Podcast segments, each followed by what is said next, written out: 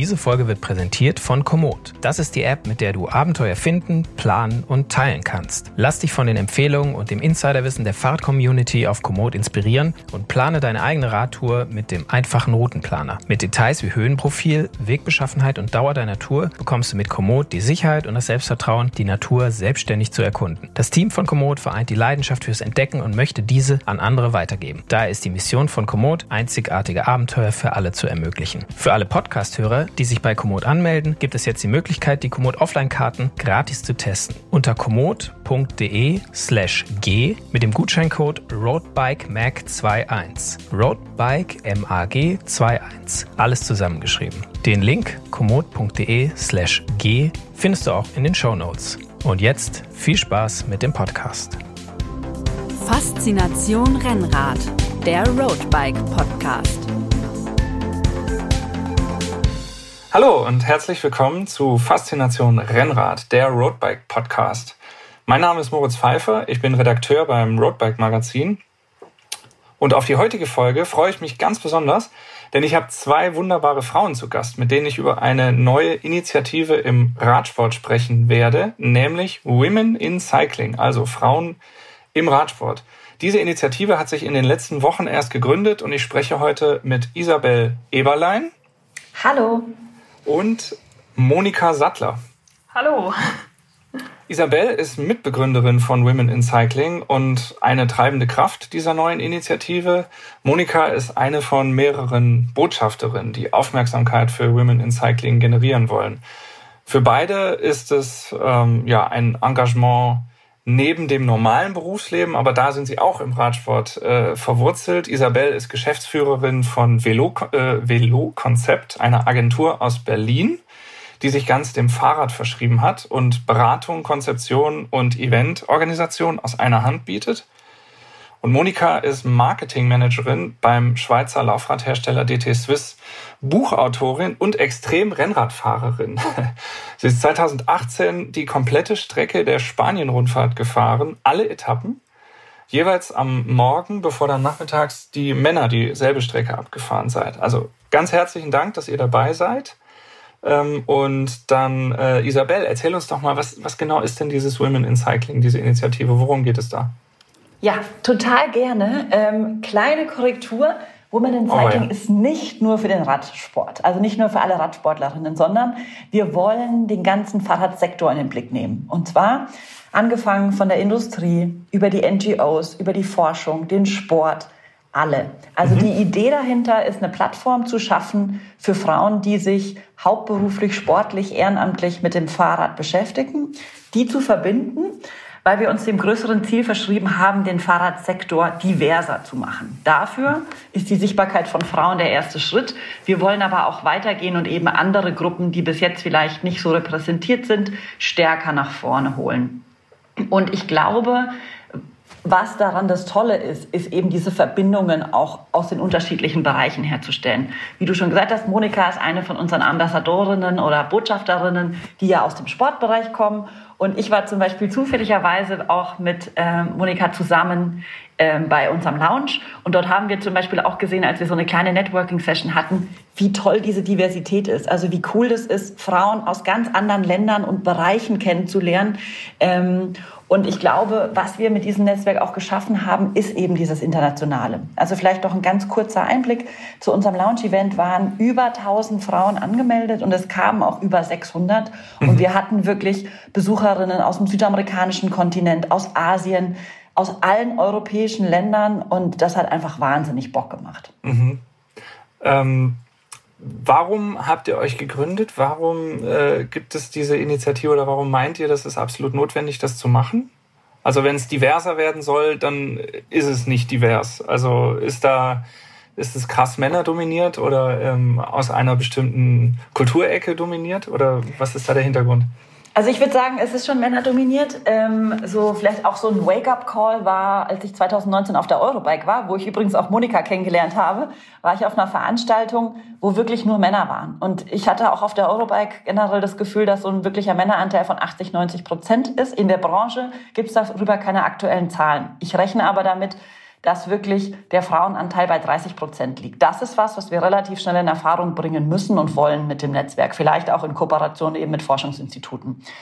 Und was ich dann aber gemerkt habe, war nicht nur, dass der Anteil so ungleich ist, sondern auch die Repräsentation. Also es ging dann um, in dieser Veranstaltung waren keine Frauen auf dem Panel, es waren kaum Frauen im Publikum, es waren einfach erstens keine Sichtbarkeit da und auch keine Hörbarkeit. Also Frauen wurden auch nicht gehört. Ich habe mich dann auch versucht zu melden, wurde nicht drangenommen und dachte dann auch, okay, wir finden hier überhaupt nicht statt. Und dann hat der Chef von ähm, Brompton gesagt, sag mal, wo sind denn eigentlich die ganzen Frauen hier? Und das war dann so böse, es klingt mächtig, dass das aber ein Mann gefragt hat. Und was ist das Problem? Vielleicht noch ganz kurz ist, wenn es eine homogene Gruppe ist, dann macht die alles für diese Gruppe. Das heißt, wenn eine homogene Gruppe Räder entwickelt, dann sind die vor allem für diese Gruppe gedacht, weil Designer erstmal für sich selber gucken. Wenn das jetzt vor allem halt, sage ich mal, männliche Sportler sind, dann kommen am Ende auch Produkte raus von männlichen Sportlern für männliche Sportler. Wo sind aber die Frauen? Wo sind vielleicht kleinere, größere, dünnere, dickere Menschen in diesem Prozess? Ähm, unterschiedlicher Herkunft, vielleicht auch unterschiedlicher Religion, unterschiedlicher Kultur, die vielleicht auch andere Bedürfnisse auf das Thema haben. Und deswegen ist es, glaube ich, ganz wichtig, dass Frauen eben ähm, wenn wir jetzt vor allem auch über den Sport reden, in den unterschiedlichen Bereichen repräsentiert sind. Also wenn sie eben auch, wenn es nicht die richtigen Produkte dafür gibt, dann nutzen die auch dann nutzen die unterschiedlichen Gruppen diese Produkte nicht. Wenn es jetzt eben auch in den Chefetagen, in den Marketingetagen, in den Personaletagen nur eine homogene Gruppe gibt, dann sind die auch gewillt. Also das ist leider psychologisch bewiesen, dass wir uns lieber mit den Menschen umgeben, die uns ähnlich sind. Deswegen stellt ein Chef namens Hans auch wieder einen Chef ein oder einen Nachfolger ein, der Hans heißt. Und deswegen gibt es halt auch in Chefetagen prozentual mehr äh, Männer mit dem Vornamen Thomas als Frauen. Mhm. Und ähm, ich glaube, das ist auch oft in der Fahrradbranche deutlich. Wird man jetzt bei euch äh, Mitglied? Ist es also ist es wie so ein, so ein Verein oder ähm, in, wie, in welchen Formen kann man ähm, profitieren, aber sich auch einbringen? Es gibt zwei tolle Möglichkeiten. Die erste ist, wir wollen dafür sorgen, dass zum Beispiel Medienvertreter oder Veranstalter Zugang zu tollen Frauen haben. Dafür gibt es ein Expertinnenportal. Dort haben sich mittlerweile schon knapp 100 Frauen angemeldet, die aus den unterschiedlichen Bereichen sind. Zum Beispiel Monika, ich brauche jemanden, der einen tollen Vortrag über äh, Sport, Empowerment ähm, halten kann, der was Tolles geleistet hat, dann kann ich Monika dort finden. Und ähm, so gibt's aber auch noch tolle andere Frauen aus allen möglichen Bereichen. Das heißt, es gibt jetzt offiziell keine Ausrede mehr zu sagen, wir haben keine Frau gefunden, weil man kann da nachgucken. Jeder und alle können da nachgucken. Und deswegen auch nochmal für alle Frauen, die sich zur Verfügung stellen, die eine Expertise haben, tragt euch dort ein, kostet nichts, mhm. äh, frei verfügbar. Der zweite Punkt ist, wir haben eine LinkedIn-Gruppe, äh, die wahnsinnig toll ist. Da sind schon über 500 Frauen drin, da werden täglich Jobangebote gepostet. Da kann man eben auch, und ich glaube, das ist der wichtige Punkt. Wir sind jetzt so eine Art Anlaufstelle für erstmal die Leute aus der Branche, aus dem Sektor, aus dem Sport, sich da vielleicht auch zu versammeln. Und wir wollen aber auch neue Frauen und andere Zielgruppen mit in unseren Bereich bringen, weil wir stehen nun mal alle für das Fahrrad, vielleicht für unterschiedliche Fahrräder mhm. ähm, oder fürs Radfahren. Und ich glaube, ähm, dort kann man sich vernetzen, dort findet man vielleicht auch einen Einstieg in die Branche, vielleicht findet man einen Job, vielleicht findet man Radfahrerinnen, mit denen man mal eine Rennradtour macht, wie auch immer.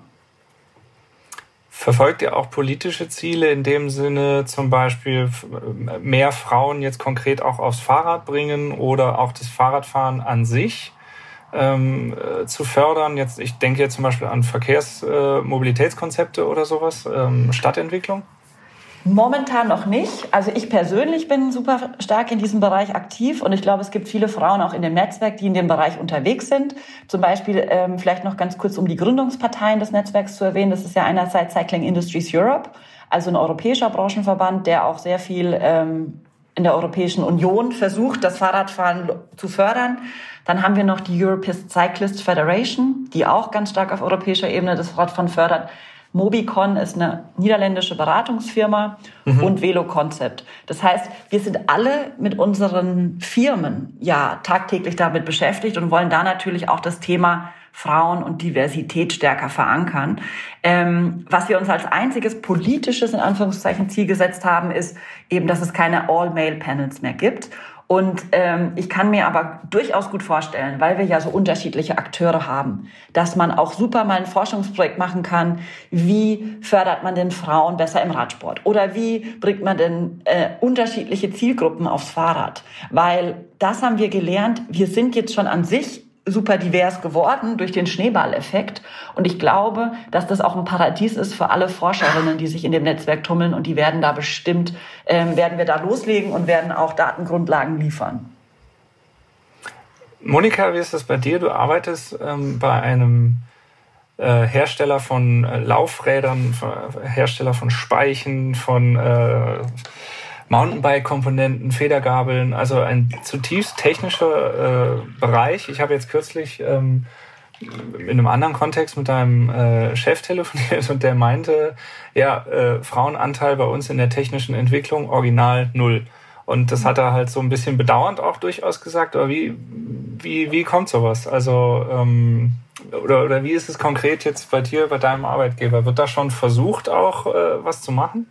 Oh, auf jeden Fall. Ähm, ich kann dir jetzt leider keine ähm, konkreten Zahlen geben, ähm, aber jetzt, wenn ich mal so über die Menge dann schaue, wir haben auf jeden Fall in der, in, als Ingenieur, ich glaube, wir haben eine Ingenieurin in unserem in dem Team. Ähm, das ist für Ingenieur, also im Marketing sind wir fast 50-50 ähm, dabei, mhm. also es wirklich liegt am, auch am Department.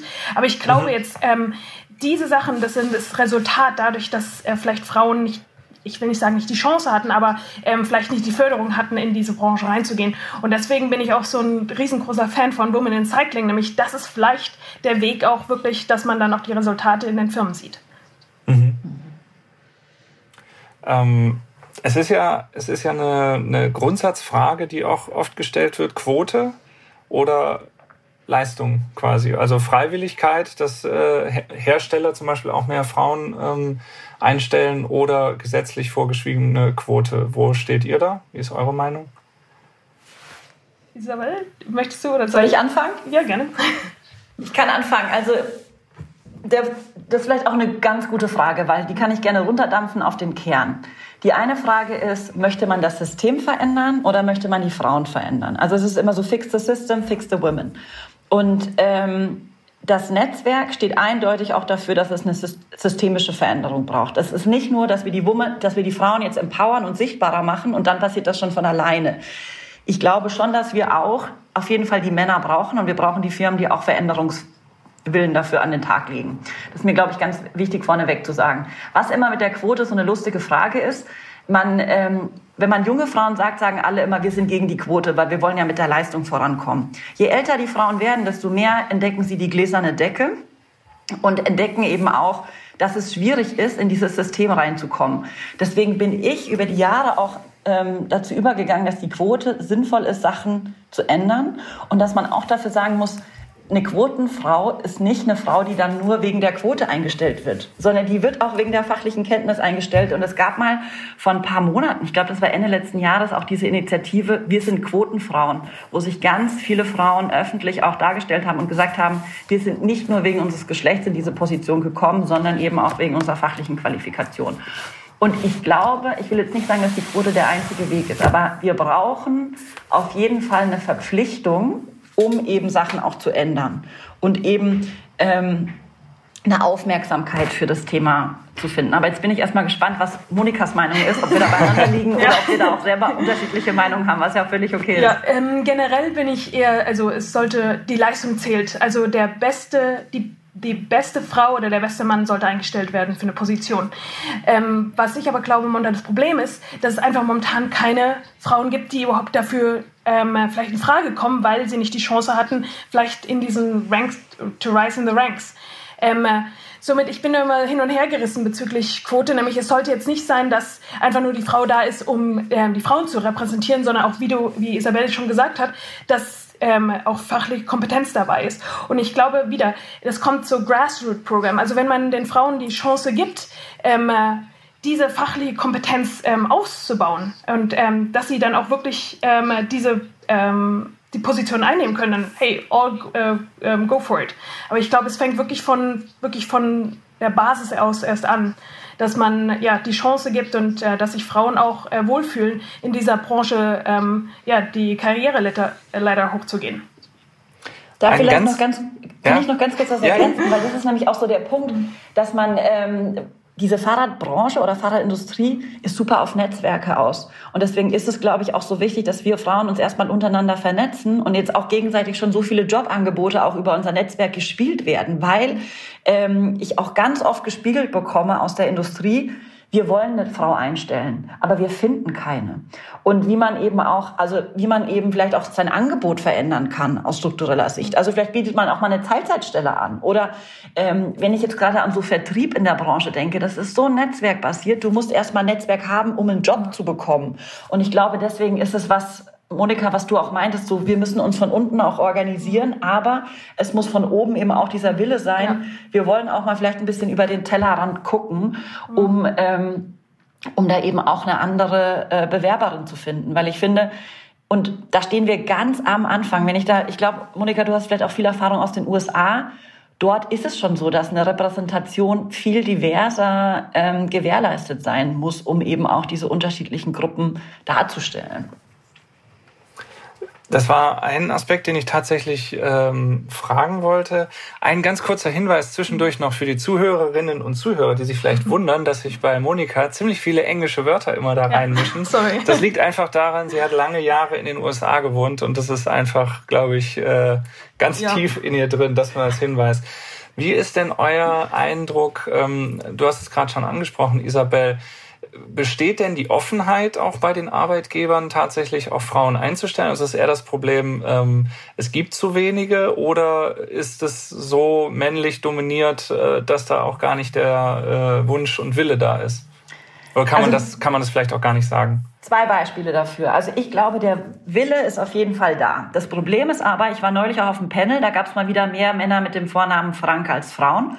Und ähm, da wurde halt auch gesagt, wir wollen was machen. Aber was? So, sagt uns, was wir machen können, war der erste Punkt. Und der zweite Punkt war eigentlich, aber vielleicht müssen wir ja gar nichts machen, weil wir sind ja total geil als Branche und es kommen ja auch immer nur die, die sowieso gern Fahrrad fahren und die irgendwie super sportlich vielleicht auch sind und das ist auch alles cool und diese Leute wollen wir auch haben. Aber ich glaube, wir müssen da halt auch gucken, wenn wir jetzt vielleicht auch neue Zielgruppen erreichen wollen, die bis jetzt noch nicht sich für das Produkt Fahrrad oder Radfahren interessieren, glaube ich, macht es uns das leichter, wenn wir diese Leute auch mit einstellen. Und ich glaube, da herrscht ein riesiger Gap so wie man an die Leute überhaupt erst rankommt. Und ich habe auch noch nicht die, die Lösung, wie man das macht. Und ich glaube, Netzwerkarbeit und Anlaufstelle ist der eine Punkt. Der zweite Punkt ist, ich bekomme ganz viele Anfragen von Unternehmen, die sagen, wir brauchen eine Frau. Wir brauchen eine Frau im Design, wir brauchen eine Frau in der Technik, wir brauchen eine Frau in der Produktentwicklung. Kennst du jemanden? Und ich kann meistens sagen, sorry, ich kenne niemanden. Aber ähm, warum kommen diese Leute auf mich zu? Nicht aus Goodwill, sondern weil von deren Auftraggeber rum wieder gesagt wird, wir wollen auch, dass wir alle, wir wollen sicherstellen, dass das Produkt, was wir gerade mit super viel Geld entwickeln, auch für alle ähm, ein Produkt ist, was sich verkauft. Und wenn ihr mir jetzt eine homogene Designergruppe äh, repräsentiert, spricht es Frauen an, spricht es irgendwie vielleicht auch dickere, dünnere, kleinere, größere Menschen an? Wo können wir dieses Produkt überall verkaufen? Ähm, und deswegen ist mein Plädoyer nochmal ganz klar, in die Unterschiedlichkeit, weil ich glaube auch, wenn vielleicht nur ein reines Frauenteam alle aus dem gleichen Land mit dem gleichen akademischen Grad sitzen, ist es auch kein diverses Team. Mhm. Ähm, Isabel, interessanterweise habe ich genau das, äh, die andere Seite da, nämlich ähm, ich werde sehr oft von Frauen angesprochen, die in die Fahrradbranche ähm, gehen möchten und fragen mich, wie komme ich rein? Ähm, weil sie halt jemanden sehen, ähm, okay, ähm, ich bin halt jetzt in der Fahrradbranche drin und äh, zufällig hiren, stellen wir, haben wir momentan ziemlich viele Positionen offen und fragen halt, okay, wie kriegen wir das hin? So mit Isabel, ich glaube, wir sollten uns da vielleicht mal ein bisschen austauschen. Also das, vielleicht genau, können wir da jetzt schon ein Match machen. Genau. Ja. Und ich glaube, darum geht es wieder. Sehr ähm, Dieses äh, Women in Cycling Network, nämlich genau darum geht es, ähm, dass man wirklich, und ähm, ich bin ja auch ähm, auf der Link, in der LinkedIn-Gruppe, das ist sehr, sehr aktiv schon geworden und man sieht plötzlich Stellenausschreibungen, die man vielleicht sonst vorher nicht sehen würde und ähm, einfach wirklich Informationsaustausch. Schon deswegen, ähm, das ist schon sehr wichtig. und dann, ja, dieses Netzwerk und vielleicht connecten, dass man wirklich die richtigen Leute und Frauen zu den Unternehmen bringt. Ja, voll gerne, weil ich glaube, Sorry, ich glaube, wir müssen auch halt gucken, wie wir aus anderen ja. Bereichen die Frauen reinkriegen, weil es ist ja keiner, oder die wenigsten Leute ähm, gehen zur Schule und sagen, ich möchte später in der Fahrradbranche arbeiten, sondern wir haben ja alle mal vielleicht was anderes vorher gemacht. Ähm, und ich glaube, da auch diese Optionen aufzuzeigen, was man denn hier überhaupt alles auch machen kann, ist auch total wichtig. Sind in dem Netzwerk denn Männer auch erlaubt? Also jetzt zum Beispiel äh, Human Resources, irgendwelche äh, Personalchefs ja. äh, oder sowas, die durchaus Interesse hätten? Oder ist das äh, Women Only? Darf ich da ganz kurz eingreifen? Jetzt fange ich auch schon an ja. mit dem Englisch, das ist ja furchtbar. sorry, also. sorry, Moritz. ähm, ähm, Isabel Mensch ähm, hat es äh, vorher schon erwähnt, ähm, als wir dieses erste Event hatten, hatten wir so Breakout- ähm, ähm, Gruppen und da war ein Mann drin. Und ich habe zufällig habe ich ihn bei mir auf dem Screen als erstes gesehen, habe gesagt, hey, kannst du dich vorstellen, was machst du hier? Quasi, und er meinte, ich kann auch wieder rausgehen. Aber was er erzählt hat, ist eigentlich, dass er wirklich mehr verstehen möchte, wie Frauen ticken quasi. Und ähm, dass sie dann auch, ich glaube, ich weiß nicht, ob er in Bike Store oder so gearbeitet oder bestimmte Kleidung. Ähm, er möchte einfach ähm, ähm, besser verstehen, äh, wo Frauen ähm, herkommen und wie er ihnen helfen können und dass er wirklich so ein besserer Match ist, zum Beispiel von Produktion oder von Produkten äh, zu den Frauen. Und ähm, äh, Isabel, ich will jetzt nicht sozusagen für das, die Gruppe sprechen, aber ich glaube, ähm, wenn es Männer in, dieser, in diesem Netzwerk gibt, ähm, all for it, also ich finde das äh, super, nämlich das heißt dann auch, das ist ja ein ähm, ein gemeinsames Projekt in der Hinsicht. Das ist ja nicht nur hier wir Frauen gegen die Männer, sondern hey, wie können wir das zusammen anfassen, damit wir ähm, dieses Problem lösen können? Ja, und das glaube ich ist total wichtig, das auch zu sagen, dass es nur gemeinsam wiederum geht. Ähm, auf dem Expertinnenportal, da haben wir aber nur Frauen. Als okay. kurze Ergänzung. Ja. ähm, jetzt geht es natürlich nicht nur, wir haben jetzt sehr viel über die Radsportbranche und jemand, der wirklich auch beruflich da einsteigen will, das trifft ja jetzt natürlich auch nicht auf alle zu. Ähm, was könnt ihr mal ein Beispiel geben für Projekte äh, oder für Initiativen, die sich auch in diesem Women in Cycling engagieren oder zumindest äh, in dem Netzwerk drin sind, die sich dafür einsetzen, Frauen, also einfach mehr Frauen auch aufs Fahrrad zu bekommen? Sei es jetzt, äh, sei es jetzt sportlich aktiv oder halt einfach nur, um von A nach B zu kommen?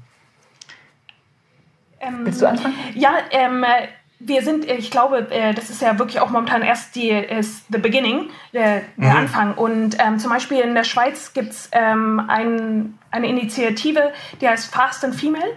Ähm, das ist, sind ähm, so Gruppenleiterinnen in verschiedenen Kantonen, die dann wirklich ähm, monatlich oder jetzt je nachdem, wie Corona jetzt äh, läuft, aber äh, Gruppenfahrten anbieten und wirklich vom, ähm, vom dem from the beginning bis zu den Leuten, die einfach nur eine Ausfahrt machen wollen. Und ähm, witzigerweise werde ich mit der Isabel dann noch darüber reden, aber darum geht es dann. Also solche Gruppen, äh, die es schon vielleicht existieren, äh, miteinander äh, verbinden mit äh, der Women in Cycling Initiative. Das wäre auch genau, was ich gesagt hätte. Also momentan stehen wir ja, wie gesagt, total am Anfang. Aber das meinte ich mit dieser NGO-Welt oder jetzt verwende ich auch einen englischen Begriff, Grassroots. Also ja. wie man halt diese ähm, diese Bewegungen von unten. Und ähm, da gibt's ja unglaublich viele Gruppen. Vielleicht gerade auch in der UK, aber auch, ähm, aber auch hier in Deutschland. Und wir hatten zum Beispiel bei unserem Lounge-Event auch eine dabei. Das ist immer wieder ein tolles Beispiel, was ich so gerne erwähne. Das ist der Fancy Woman Bike Ride. Der kommt ursprünglich aus der Türkei und wurde unter anderem von Pinar Pinsuti mitgegründet. Und da geht es eben darum, vor allem türkische Frauen anzusprechen, Fahrrad zu fahren und sich zu empowern. Und man muss sich das vorstellen, in der Türkei ist es einfach schon ein Signal, wenn drei Frauen zusammen eine Ausfahrt machen. Da erregst du schon öffentliche Aufmerksamkeit. Genauso genauso wie es halt auch wenn man im arabischen Raum weitergeht, gibt es zum Beispiel auch so einen tollen Film, den ich unbedingt empfehlen werde. Da geht es um ein kleines Mädchen, was unbedingt Fahrrad fahren will, was in dem Land aber nicht, was nicht erlaubt ist für Mädchen. Also es gibt weltweit momentan noch Länder, in denen es für Frauen nicht erlaubt ist, Fahrrad zu fahren. Unter anderem in Saudi-Arabien. Und ähm, da aber dann solche kleinen Initiativen auch zu sehen. Also über Women in Cycling bin ich auch mit einer Frau in Kontakt gekommen, die aus Teheran kommt und im Iran eben Ausfahrten organisiert. Und da passiert weltweit unglaublich viel, um vielleicht den Fokus nochmal zurück nach Deutschland zu bringen und auch zu den unterschiedlichen Akteuren. Und dafür gibt es schon super viele kleine Initiativen überall. Und ich glaube, Woman in Cycling hat eher diese Verbindungsfunktion. Ich glaube, wir können gerne auch irgendwann mal anfangen, hier ein Ride in Berlin zu machen. Also ich sitze in Berlin. Ähm, wenn Monika mal dabei ist, ich, ich kann mich dann, ich weiß noch nicht, ob ich mich in einen Windschatten hängen kann, aber du kannst ja vielleicht auch mal langsam fahren. Ähm, dann machen wir gerne mal eine Ausfahrt. Aber sowas kann ich mir total gut langfristig vorstellen, dass es dann halt immer mal so Ausfahrten in verschiedenen Orten gibt und man zusammen auch wirklich Fahrrad fährt, weil das ist die Liebe, die uns verbindet. Momentan glaube ich, dass super viel überall passiert und wir das erstmal bündeln und sichtbar machen wollen. Stichwort Bezahlung ist ja auch, gehen wir dann doch nochmal zurück zur äh, Branche. Ähm, Bezahlung ist ja auch ein Thema. Ein Beispiel kommt jetzt aus dem Wettkampfsport ganz aktuell. Kürzlich gab es Kritik an dem belgischen Eintagesklassiker Omloop äh, Het Newsblad. Ähm, da wurde bekannt, dass die Siegerin Anna van der Breggen für ihren Sieg 930 Euro Preisgeld äh, bekommen hat, während der Sieger des Männerrennens, Davide Ballerini, 16.000 Euro äh, bekommen hat. Da gab es einen gewissen Aufschrei. Ähm, der Fairness halber möchte ich jetzt nicht äh, unter den Tisch fallen lassen, dass das Männerrennen zur World Tour gehört und das Frauenrennen gehört nur im äh, Anführungszeichen zur Pro Tour. Also es ist anders, anders einkategorisiert und deswegen sind unterschiedliche Preisgelder auch ähm, vom, vom Weltverband quasi schon vorgeschrieben.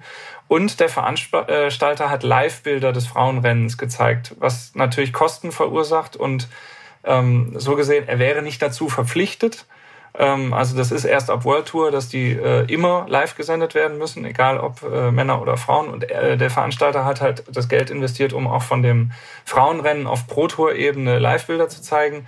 Deswegen war der Veranstalter dann so ein bisschen äh, angepisst, sage ich auch mal ganz offen, dass, dass er halt so kritisiert wurde, ähm, dass die Preisgelder so unterschiedlich sind. Aber trotzdem, dieser Unterschied, bei allem, bei allem Respekt ist dieser Unterschied oder bei allen nachvollziehbaren Gründen vielleicht ist der Unterschied zwischen 930 und 16.000 ist natürlich, ähm, ist natürlich äh, riesig. Ist das auch ein Thema bei der neuen Initiative, sich für gleiche Bezahlung einzusetzen, egal ob das jetzt ein äh, Preisgelder sind in Wettkampfsport oder in Bezahlung, wenn, wenn man in der Branche arbeitet? Absolut. Dieses Beispiel ging zum Beispiel auch, ich hätte es auch aufgebracht, wenn du es nicht angesprochen hättest, weil es natürlich bei uns durch die LinkedIn-Gruppe ging. Mhm. Und weil natürlich da auch ähm, ein kleiner Aufschrei auch war und auch die Frage so, wie kann man, äh, wie kann man Sachen verändern? Wie kann man da ähm, Aufmerksamkeit für schaffen? Da habe ich jetzt auch noch keine Lösung parat, aber ich kann versprechen, dass das Thema auf jeden Fall aufgekommen ist und dass es dazu was geben wird. Vielleicht gibt es auch mal ein digitales Format dazu. Vielleicht überlegt man sich mal in einem gemeinsamen Workshop, was man da machen könnte. Ich finde, ähm, und es ist auch gut, dass du es differenziert dargestellt hast. Natürlich gibt es andere Gründe und ich würde da gerne auch nochmal Monikas Meinung zu hören, was aber trotzdem angleichbar wäre, weil ich momentan ist es einfach ein zu großer Gap und ähm, und ich glaube, man müsste, man hätte auch ein anderes Zeichen da vielleicht auch setzen können, auch trotz allen Rahmenbedingungen.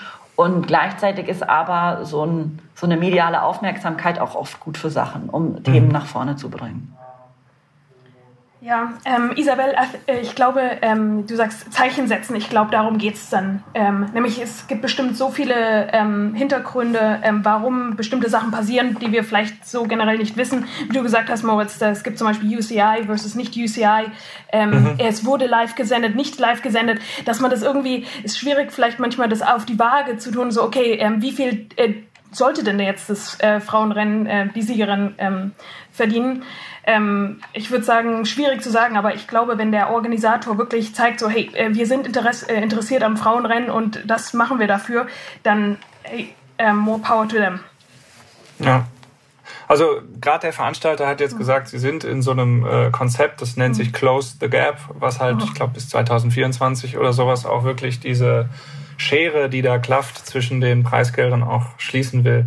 Also es ist halt ein bisschen schade, dass die jetzt den ganz großen Shitstorm abgekriegt ja. haben, aber es ja. stimmt natürlich, die Diskrepanz ist schon ähm, beachtlich. Ist es äh, weniger für die ähm, Preisgelder, aber jetzt für Bezahlung in der Branche, für Frauen, die in der Branche arbeiten, ist das auch eine Sache, wo ihr euch vom Gesetzgeber ähm, also einfach klarere Regeln oder äh, überhaupt Regelungen ähm, erhofft oder erwartet auch, dass die Politik sagt, okay, es wird halt gleiche Arbeit, wird gleich bezahlt?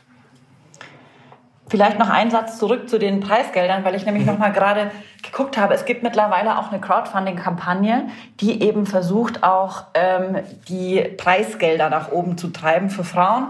Und da werden gerade eben für die Top 5 Women ähm, der upcoming Strade Bianche mhm. ähm, ähm, wird da eben gefundet. Und das finde ich zum Beispiel auch nochmal ganz cool zu erwähnen, dass die Frauen sich da schon selber untereinander auch organisieren und eben mhm. nach Geld fragen. Was die Branche angeht, gibt es dazu ja leider auch gar keine Zahlen. Und es ist ja generell auch so, ähm, was ich zum Beispiel total schwierig finde. Ich habe gestern erst wieder mit einer ähm, Freundin gesprochen, die gerade einen Job in der Fahrradbranche angefangen hat Sie hat das Gehalt gesagt im Vorstellungsgespräch und hat gesagt, es hat keiner gezuckt. Schlechtes Zeichen, oder? Also die haben sofort eingewilligt, als sie das Gehalt gesagt hat, obwohl sie schon für sich gesagt hat, okay, es war für sich eine Überwindung, das zu sagen. Mhm. Und sie hatte das Gefühl, okay, es gab keine Verhandlung, also war es wahrscheinlich zu niedrig angesetzt. Und das ist halt immer, finde ich, ein Riesenproblem, was die Transparenz angeht, wenn es an einem selber liegt, das zu fordern. Und was ich dann da total schwierig finde, ist, dass man vielleicht Kolleginnen und Kollegen auf der gleichen Position hat, die ein unterschiedliches Gehalt bekommen. Und da finde ich einfach wichtig, dass es da um Transparenz geht und dass es eben nicht darum geht, ähm, sich zu überschätzen. Ich war einmal in meinem Leben, ich glaube für vier Wochen, ich war einmal ganz kurz beim Arbeitsamt, ähm, weil ich für vier Wochen zwischen zwei Jobs ähm, meine Übergangszeit hatte. Und dort sollte ich mich selber evaluieren und habe halt dann gesagt, na ja, das kann ich gut und das kann ich vielleicht sehr gut. Und dann hat der Mann im Arbeitsamt zu mir gesagt, wären Sie ein Mann, hätten Sie überall eine Eins eingetragen mit wesentlich weniger Qualifikation, die Sie haben.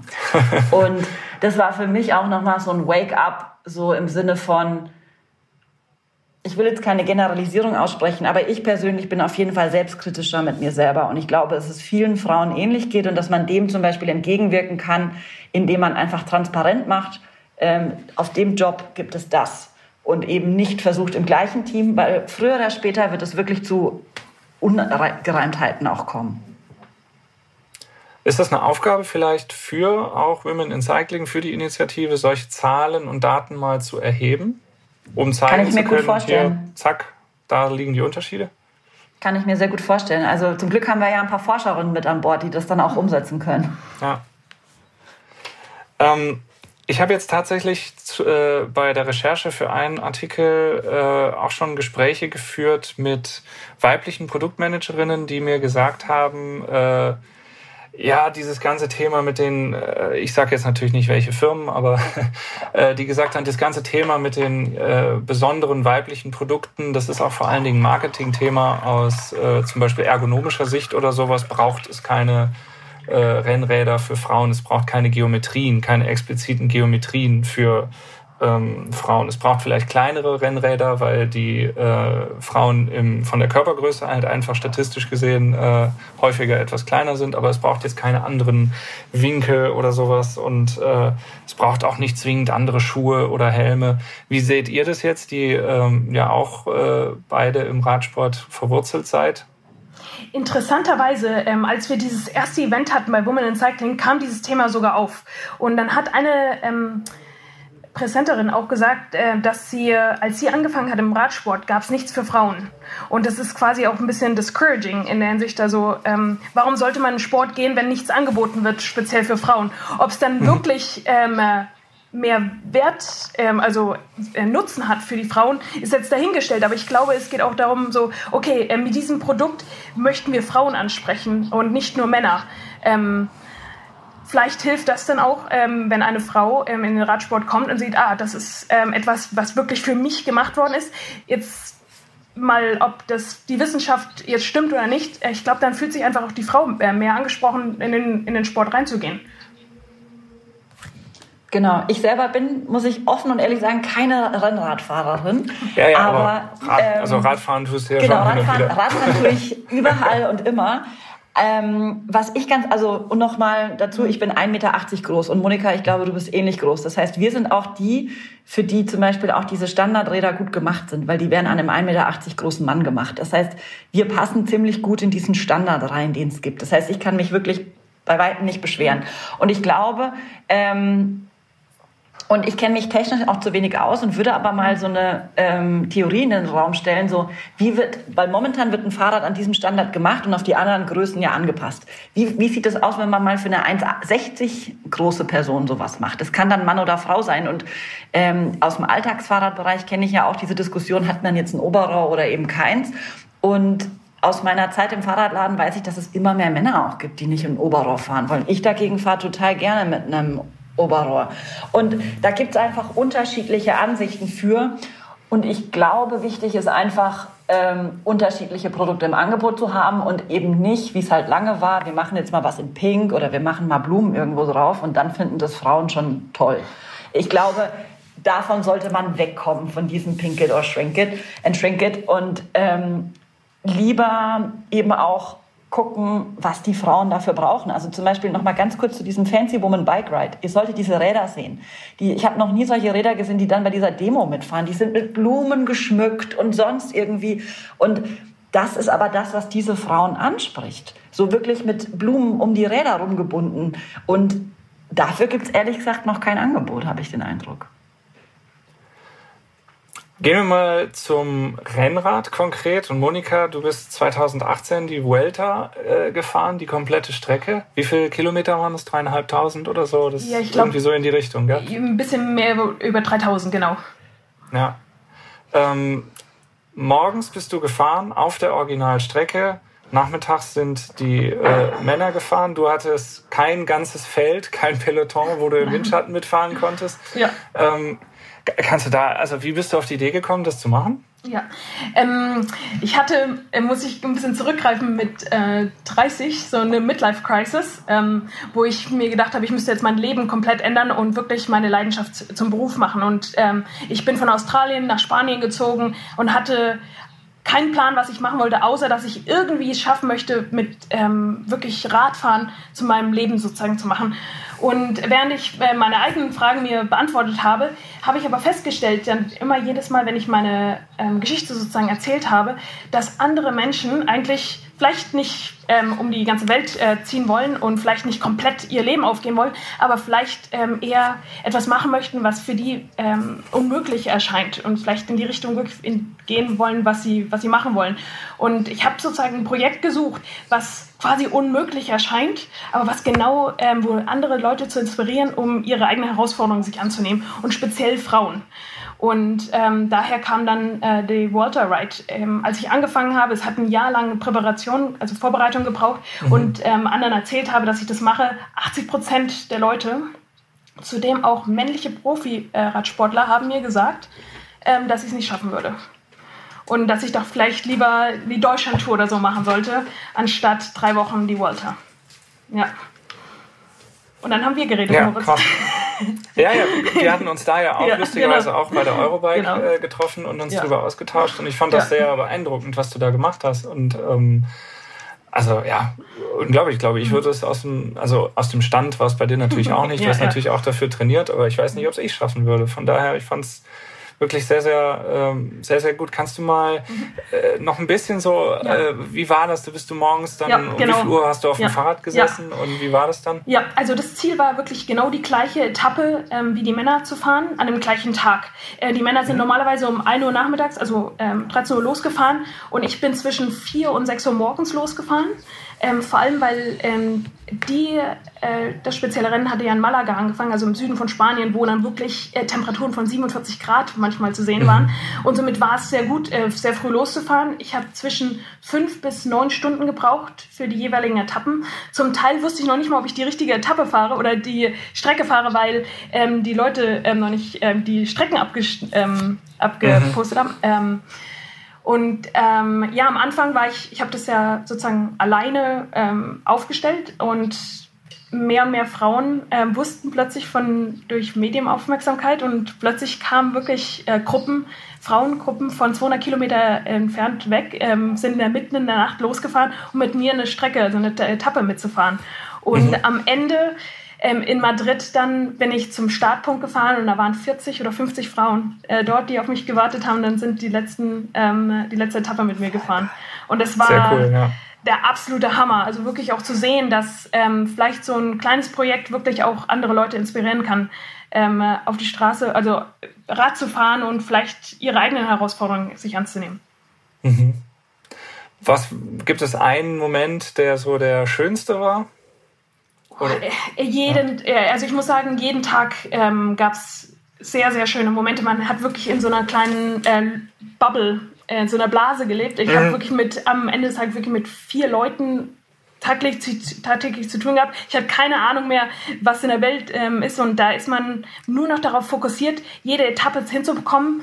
Es gab klar, ähm, wenn ich ähm, morgens um 5 Uhr plötzlich ähm, zehn Frauen ähm, äh, sehe auf dem Startpunkt, das ist natürlich ein Riesen, ähm, ähm, ein Riesenmoment. Aber auch dann zum Beispiel, als eine Etappe war, das war Etappe 9, da bin ich wahrscheinlich schon 1000 Kilometer oder so gefahren und hatte ein ziemliches äh, Schlafdefizit. und ich musste um 3 Uhr oder 3.30 Uhr oder 4 Uhr morgens aufstehen, habe vier Stunden geschlafen und ich hatte die längste Etappe vor mir, 209 Kilometer und ich weiß nicht, über 3800 Höhenmeter oder so. Mhm. Das war dann die längste, hat neun Stunden gedauert und als ich angefangen habe, also ey, wirklich das Letzte, was ich machen wollte, ist neun Stunden auf dem Fahrrad zu sitzen. Und dann, als ich, ähm, äh, man zählt ja diese Kilometer runter auf 10, 9, 8 ähm, sehen konnte und dann die Ziellinie ähm, gesehen habe bei dieser Etappe, also das war dann schon sehr ein emotionaler Moment, muss ich sagen. Mhm. Ja. Gab es einen Moment, wo du, wo du äh, körperlich oder auch mental komplett am Ende warst? Also einen Moment, wo du dachtest, okay, ich, ich krieg's vielleicht tatsächlich nicht durch? Also es gab viele Momente, wo ich dachte, okay, ähm, sehr viele Hindernisse werden mir da. Jetzt, jetzt tut's ja. weh. Ähm, das war gleich am ersten Tag. Ähm, es war ja ein Prolog, acht Kilometer ist mein ähm, Radar Railer, also das Fahrrad ist kaputt gegangen nach der, nach der ersten Etappe. Und ich musste, okay. ähm, Shimano war zu dem Zeitpunkt, ähm, die haben mir geholfen mit ähm, auch Support und die haben mir ein äh, neutrales Rad, sozusagen Neutral Bike, äh, gegeben. Mhm. Und das bin ich für die nächsten neun Tage gefahren. Und für jeder, der ein bisschen Rad fährt, weiß, dass wenn man ein neues Fahrrad hat, die Position mhm. kann sich um Millimeter, zwei Millimeter ändern und man könnte schon Verletzungen bekommen und dann noch 1000 Kilometer damit zu fahren in ja, mhm. ähm, sieben Tagen oder so. Also das war schon eine riesen Herausforderung. Ähm, dann der Tag, wo ich gerade erwähnt habe mit den 209 Kilometer. Ähm, da, als ich angefangen habe, habe ich auch gedacht, das ist ein Make-or-Break-Day. Also entweder kriege ich es hin und dann kriege ich die ganze Welt hin oder äh, das wird mich heute fertig machen. Und dann in der dritten Woche bin ich ähm, krank geworden, ein, einmal, also so mhm. krank, dass ich wirklich die halbe Apotheke eingekauft habe, nur zu hoffen, dass am nächsten Tag ich halbwegs aufwache und ähm, wieder Radfahren kann. Das waren so die krassesten Momente, wo ähm, ja, mit den Hindernissen. Aber dass ich jemals gesagt habe, oh, jetzt habe ich keinen Bock mehr oder jetzt kann ich nicht mehr, ähm, gab es eigentlich nie. Nämlich mhm. zu jedem Zeitpunkt gab es immer auch Leute, selbst wenn ich an mir selber in der Hinsicht gezweifelt habe, ähm, äh, diesen Support, äh, was ich erwähnt habe, von anderen Frauen oder von anderen Leuten, die dabei waren. Also es war eine Hammer-Experience. Wie war das, äh, der, war, war das offiziell mit dem Veranstalter auch abgesprochen und wussten die von ihrem Glück, dass du da fährst? Oder bist du da, äh, bist du da jeden Tag irgendwie einfach aufgetaucht? Ähm, also auch wegen Straßensperrung äh, dann hinterher? Genau, also ich habe eine, einen Ausweis bekommen oder wie nennt man das, eine Lizenzierung, dass ich über die äh, Ziellinie fahren ähm, darf, äh, die sonst aber abgesperrt worden ist. Ähm, ansonsten sagen wir es so, sie haben mir klare Guidelines gegeben, was ich wann ich im Ziel zu sein habe in der Sicht, ähm, damit ich auch nicht ähm, das pro, äh, professionelle Rennen also durcheinander bringen. Klar. Und mhm. ähm, ja, so haben wir uns abgestimmt. Da muss ich noch eine kleine Geschichte erzählen, nämlich die Polizei, die spanische Polizei hat ja immer die, ähm, den letzten Kilometer abgesperrt. Und als ich da das erste Mal angetanzt bin, ähm, habe ich halt diesen, diesen Ausweis gezeigt und ähm, in dem wer bist du denn sozusagen, ja? Tag 10 haben sie schon gesagt, hey Moni, aber heute bist du ein bisschen spät dran. Also die ganze Polizei ist halt mitgereist und wir kannten uns alle und es war so cool. Also es war richtig eine Familie plötzlich, die wirklich von einem, äh, von einer Etappe zur nächsten mitgekommen ist. Also das war wirklich ähm, eine absolute ähm, super Erfahrung. Und eine, eine Quintessenz des Ganzen ist auch ähm, der Wunsch und Wille, ja, genau. mit solchen Aktionen auch zu zeigen, traut euch, egal ob Männlein oder Weiblein, es gibt nichts, was man nicht schaffen kann, wenn ich es richtig verstehe. Auf jeden Fall, ja. Ähm, also die, meine Mission war, war ja wirklich ähm, Menschen, besonders Frauen zu inspirieren, ähm, Herausforderungen sich anzunehmen, wo sie meinen, dass sie es vielleicht nicht schaffen, dass sie es trotzdem schaffen können. Und momentan, ich bin jetzt auch ähm, neben meinem Job als Marketingmanager auch immer noch Speaker und Redner und mhm. versuche damit auch ähm, nicht nur die Radfahr-Audience, aber generell ähm, andere Frauen zu erreichen, um äh, sicher größeren Herausforderungen ähm, zu setzen. Nämlich ist alles möglich, wenn man ähm, bestimmte Herausforderungen sich setzt, zum Beispiel ein super Support-Team zu haben. Hast du noch weitere Events in der Art geplant? Also wirst du noch mal sowas machen oder war das äh, ein einmal im Leben?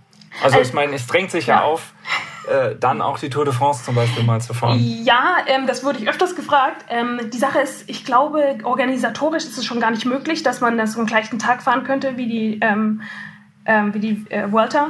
Und generell nicht, ich will jetzt nicht sagen, das ist dann immer, das ist das Gleiche, aber ich würde dann lieber auf einen anderen Fokus gehen, was anderes machen, ähm, was nicht mehr ähnelt äh, der Vuelta. Nämlich, man mhm. würde es dann immer wieder vergleichen mit äh, der ersten Erfahrung und ich möchte keine Vergleiche machen.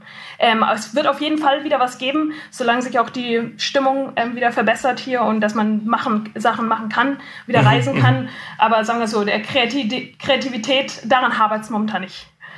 Kannst du da schon konkreter werden? Also irgendwie einen Ausblick, was dir da vorschwebt, oder ist das top secret? Ähm, ist eher so momentan, ähm, ich versuche mich da eher momentan auch zurückzuhalten, nämlich ähm, wenn man die ganze Zeit aufgeregt ist und sich Pläne setzt und dann funktionieren sie nicht, dann lasse ich das erstmal lieber ruhen. Aber ähm, eine Sache, was ich ja schon immer mal ähm, schon auch nach der Volta gesagt habe, ist zum Beispiel alle äh, Berge von Andorra, von dem kleinen Land Andorra zu fahren.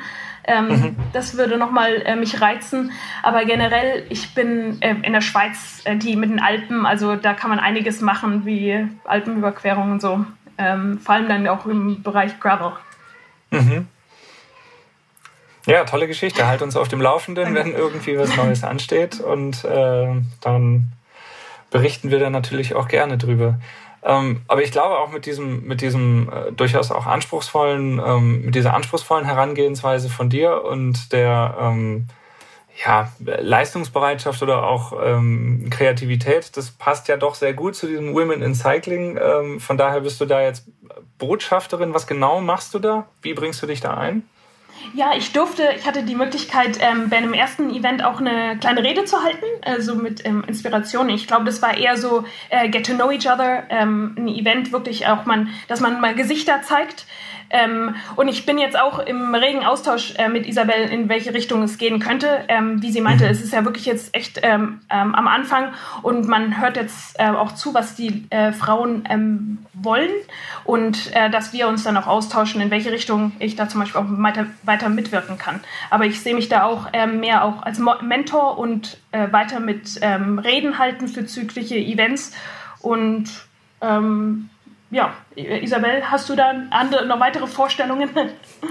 nee, aber einfach, dass du halt davon erzählst und wie du das machst und dass du dein Netzwerk nutzt und ja. das ist halt einfach das, was du gerade schon auf ideale Weise praktizierst ähm, als schöne Botschafterin für uns.